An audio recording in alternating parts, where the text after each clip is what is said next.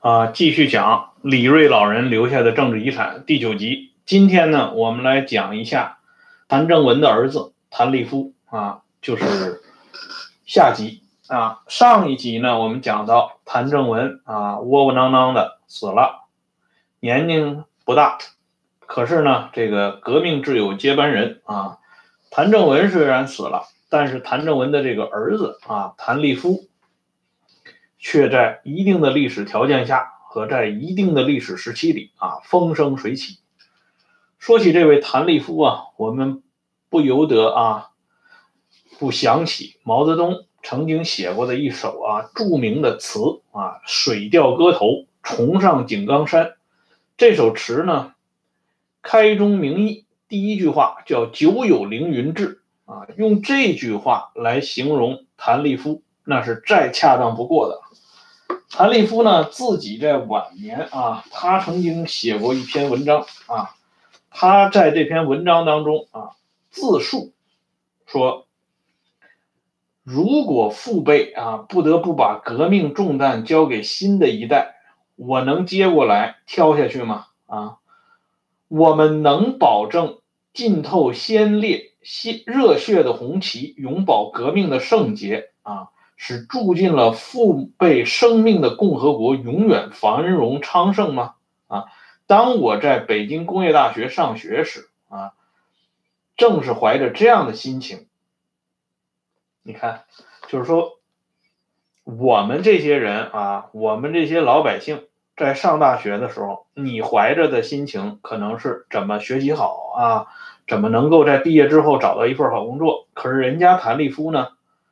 人家真的是久有凌云志啊！人家上大学的时候就想到了我未来啊，我这接班这个重担我怎么能够扛下去啊？所以呢，后来发生的那个著名的对联啊，“老子英雄儿好汉，老子反动儿混蛋”，那绝非偶然。在文革当中啊，最有名的这副啊血统论痕迹的这个对联啊，引发了一场又一场的大辩论。著名的谭立夫讲话，也就是发生在一九六六年八月二十号啊。谭立夫在辩论会上的这篇讲话被印成传单，广为传播啊。一般呢是称为谭立夫讲话。这谭立夫讲话呢，啊自己说过啊，这个老子英雄儿好汉，老子反动儿混蛋，基本如此啊。这副对联一出来，就几乎震撼了所有人的心弦，大涨好汉们的。志气大灭混蛋们的威风啊！在修正主义长期统治下的工大这一颗火星燃起了熊熊烈火。有人说他招得很，而我们却要大声疾呼：好的很！这个讲话呢，通篇啊都洋溢着那种无产阶级革命的这种澎湃热情啊，散发着那种啊血统论的气味。讲话太长了，我们就不复述了啊。关键是在这篇讲话当中啊，我们看到有两处，他不光是啊站在当时的那种历史环境下发出的这种声音，同时呢，他还向未来啊传递的另外的一种信息，或者说为未来啊中国社会的发展道路啊指出了一个方向啊。大家可能认为我这话属于危言耸听，其实不是这样的啊。我们来看一下。谭立夫当时讲的这句话啊，他说呢，在修正主义办的大学里啊，致来红们暂时是少数，但就全国和世界来讲，他们是绝对的大多数啊。即便在大学里，也将会成为真正的大多数。请你们放心，我们会用我们无产阶级的面貌彻底改造我们的大学。实际上呢，谭立夫的。这段话呢，在今天啊，已经变成了现实啊。今天中国的大学呢，已经彻底的被无产阶级啊这个面貌给改造了。而在中国以外的啊，相当一批啊国家里的大学呢，这个自来红呢，也成为大多数啊。这个左的东西呢，已经是蔚然成风。还有呢，就是谭立夫呢，在这个讲话的结尾处啊，他又说了这么一句话。他说呢，我们的想法啊，如果有一些道理，那么就可以提炼为政策成为将来的本本和条条的内容。你看这句话提出的呢，就是说当年啊，在这通篇啊，饱含着这种血统论啊深情的东西呢，真的啊，在今天的社会里，有些东西已经被提炼成本本和条条啊，已经被提炼为。某些约定俗成的东西，而且呢，谭立夫啊，他自己还有一个定论很重要啊。他说：“我理解就是坚决依靠革命左派去牢固的团结一切可以团结的力量啊。他这个团结的力量指出是哪几方面呢？是工人、贫下中农、革命干部、革命烈士、革命知识分子子弟和一切革命师生，就是左派的主力军。”当时呢，通行的提法是革命军人啊，简称革军。谭立夫的这个革命知识分子的提法呢，是相当罕见的啊。可是呢，在谭立夫的这个辩论的呃原文当中呢，就出现了这革命知识分子。用今天啊我们来理解的，能够理解的话，其实很简单了，就是这些。专门啊为这个专制体制啊为这些啊一言堂啊发声的这些知识分子啊，我们说他是呃冠以各种各样的头衔都可以，但是呢，在当年谭立夫第一次啊在这个大字报当中提了出来，革命知识分子啊，而且呢还有一个后缀就是子弟啊，就是革命知识分子也是有接班人的啊。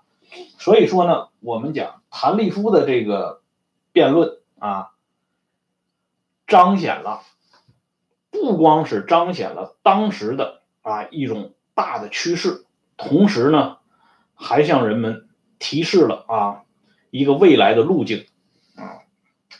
今天的这个很多的表演呢，实际上在当时谭立夫的这个辩论当中呢，已经可以找到痕迹啊。谭立夫这个人呢，啊，在文革呃当中呢，后来呢被抓进了监狱啊。可是呢，被抓进监狱以后呢，谭立夫啊仍然高呼啊“毛主席万岁，万岁万岁万万岁”啊。而且呢，在抓进监狱之前啊，这个谭立夫这个八二零的讲话，受到了来自来自高层的这个期许啊。当时有过。呃，这么一个故事啊，就是这个康生的老婆曹禺亲自给谭立夫打电话，他说：“阿宝啊，你在学校的那个讲话，王仁仲同志拿来给康老看了啊，你康伯伯夸你讲的好啊，你看这个阿宝呢是谭立夫的小名啊，曹禺呢对谭立夫那是直呼小名啊，可见这两家的关系走得如此之近啊，而且呢。”康生对谭立夫八月二十号啊，在北京工业大学上的辩论会上的这个呃即席发言啊，称赞有加啊，可见呢，这个意见也不完全是康生一个人的啊，他也是代表了一大批人的呃基本看法。因此呢，谭立夫虽然在啊文革初期啊受了一点苦头，可是呢，后来啊被放出来以后呢。很快啊，就融入到这新的一场啊这个革命的洪流当中，并且呢，再一次的啊崭露头角啊，搞得动静很大。嗯，主要的呢是在上个世纪八十年代啊，我们都知道那个时候有一个著名的五大公司啊，五大公司当中呢最引人注目的，自然就是这个康华啊，因为康华的。当家人是总设计师的儿子啊，而康华呢，集中了啊一大批的高干子弟，筹组康华的啊，就是他们自己人称为大康华啊。这个大康华有一个筹备小组，这个筹备小组呢有五员大将啊。据这个全燕赤啊，他写过一本专门介绍康华的这个书啊，在这个书里边呢，全燕赤描述啊。这五位啊，主建大康华的大将分别是殷子烈啊、贾鸿生、于敏生、谭斌、谭维石这里他所提到的谭斌就是谭立夫。谭立夫呢，后来给自己改名叫谭斌，这个斌呢是文武斌啊，这名字改的很好啊，因为你看原名叫谭立夫，这个立夫呢。啊，虽然是这个力气的力啊，不是站立的立，但是这个念起来呢，啊，容易产生这个歧义啊。我们都知道国民党有一个重量级人物叫陈立夫啊，所以呢，人家谭立夫呢，哎，就不沾这个香啊，直接给自己改名为谭斌。这斌这个名字改得好啊，文武啊，真的是文公武卫啊啊，果然是文武全才啊。在这个筹组康华的过程当中呢。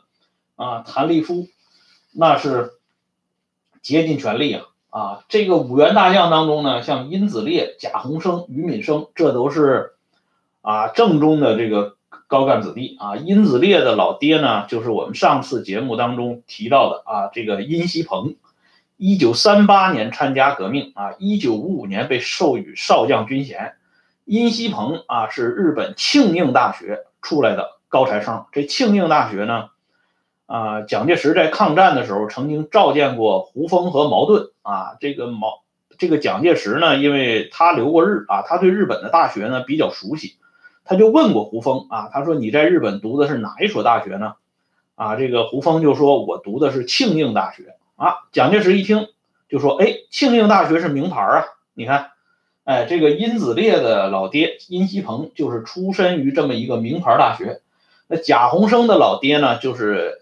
我们提到的啊，西北的这个重量级人物之一的贾拓夫啊，在建国以后被定级为行政三级啊，呃，行政三级也有说是行政四级啊，这个说法不一啊。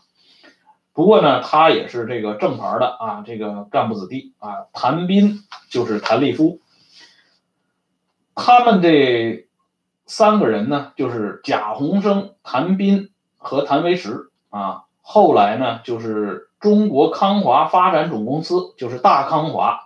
贾洪生呢是任副总经理啊，谭斌呢就是谭立夫任人事部的啊一把手，谭维石呢是康华发展总公司办公厅主任。他们这六个人呢，曾经以康华筹备小组的名义给中共中央政治局直接写信。这个信的大意呢是说，康华经营不足半年。而首当其冲陷入绝境，是由于《人民日报》等报纸发表文章，是舆论导向的结果啊，把群众义愤呃引导啊向康华，整康华实际上是把矛盾指向普方啊，指向普方呢，进而就指向咱们的总设计师。这封信当中呢啊，直接点了国务院副秘书长白美清的名字。这个白美清呢，他曾经是啊，担任过中共四四川省委副秘书长啊，也就是他在那个时候呢，曾经啊服务过当时的中共四川省委第一书记赵紫阳。后来赵紫阳到了北京当总理以后呢，把白美清也调过来了。白美清先是做国务院秘书长助理，后来又当国务院副秘书长。白美清和鲍同呢？等于说是赵子阳的两位主要的秘书啊，也是当时外界所说的“哼哈二将”啊。鲍同自己在接受李南央的采访的时候曾经讲过啊，这个他和白美清是轮班啊。这一次呢，就是鲍同跟子阳出去啊，那么下一次呢，就轮到白美清。在上个世纪八十年代中期啊，发生的那个著名的啊，赵子阳写信给邓小平、陈云。所谓告胡耀邦的状子啊，那封状子啊，那封信，起草人就是白美清啊。这个谭立夫他们当时呢啊，就是谭斌啊，他们这些人呢啊，就是指名道姓的啊，就在信里头啊，直接点了白美清的名字啊。所谓项庄舞剑，意在沛公。他说这个整康华是整土方啊，整土方就是整这个总设计师啊。那么他点白美清的名字的根源呢，实际上也就是点白美清啊，他所服侍的这位主子啊，就是赵子阳啊。赵子阳呢，曾经跟邓楚方讲过啊，就是说你们这康华办的啊，不要太招摇啊，不能说是国务院有什么部委办局啊？你们这康华就有什么部门啊？你这康华搞的最后就像小国务院一样。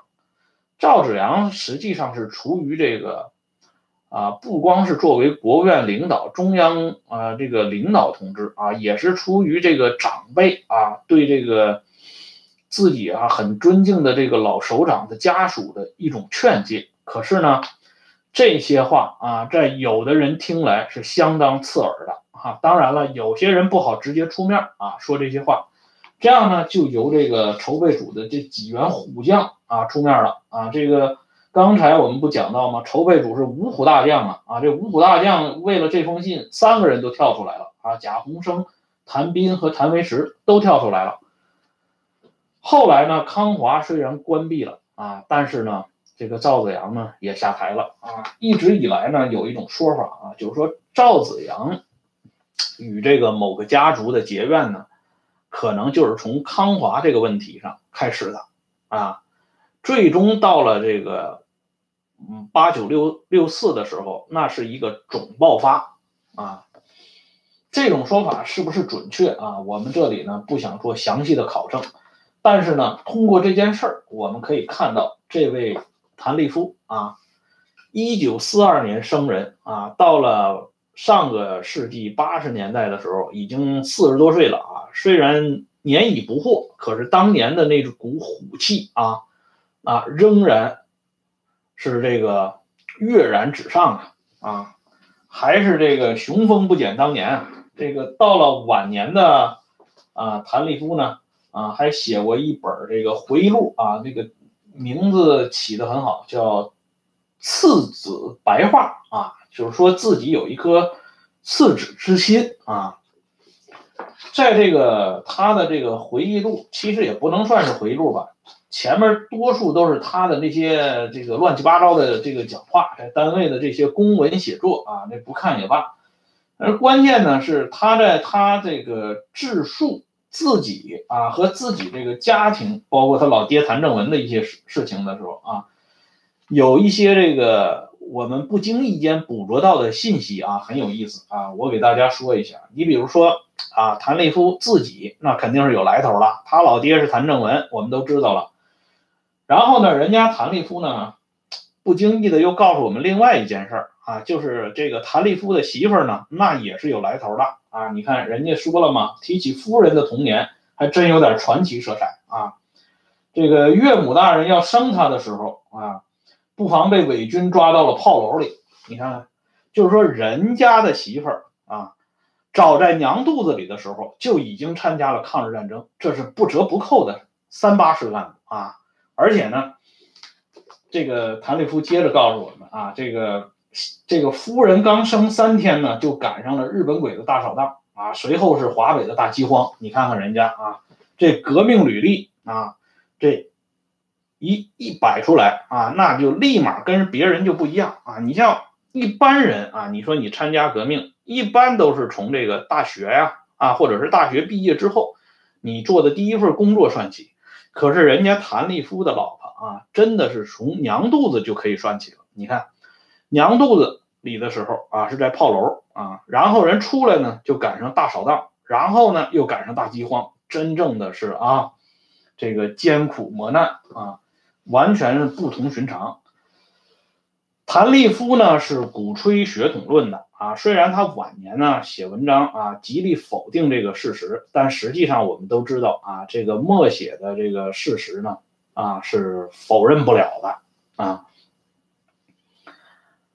他最后的职务呢是故宫博物院啊党委书记啊，是副部级。这个级别退休是不是享受正部级医医疗待遇啊？这个我们也没有详加考证啊。而另外一个反对血统论的啊，玉罗克呢啊，却最后呢惨遭枪决啊。周恩来甚至提出来啊，这种人不杀杀谁呢？啊，这个一天一地的这两种结局啊，也实际上是向我们昭示的一种啊铁一样的现实啊。这。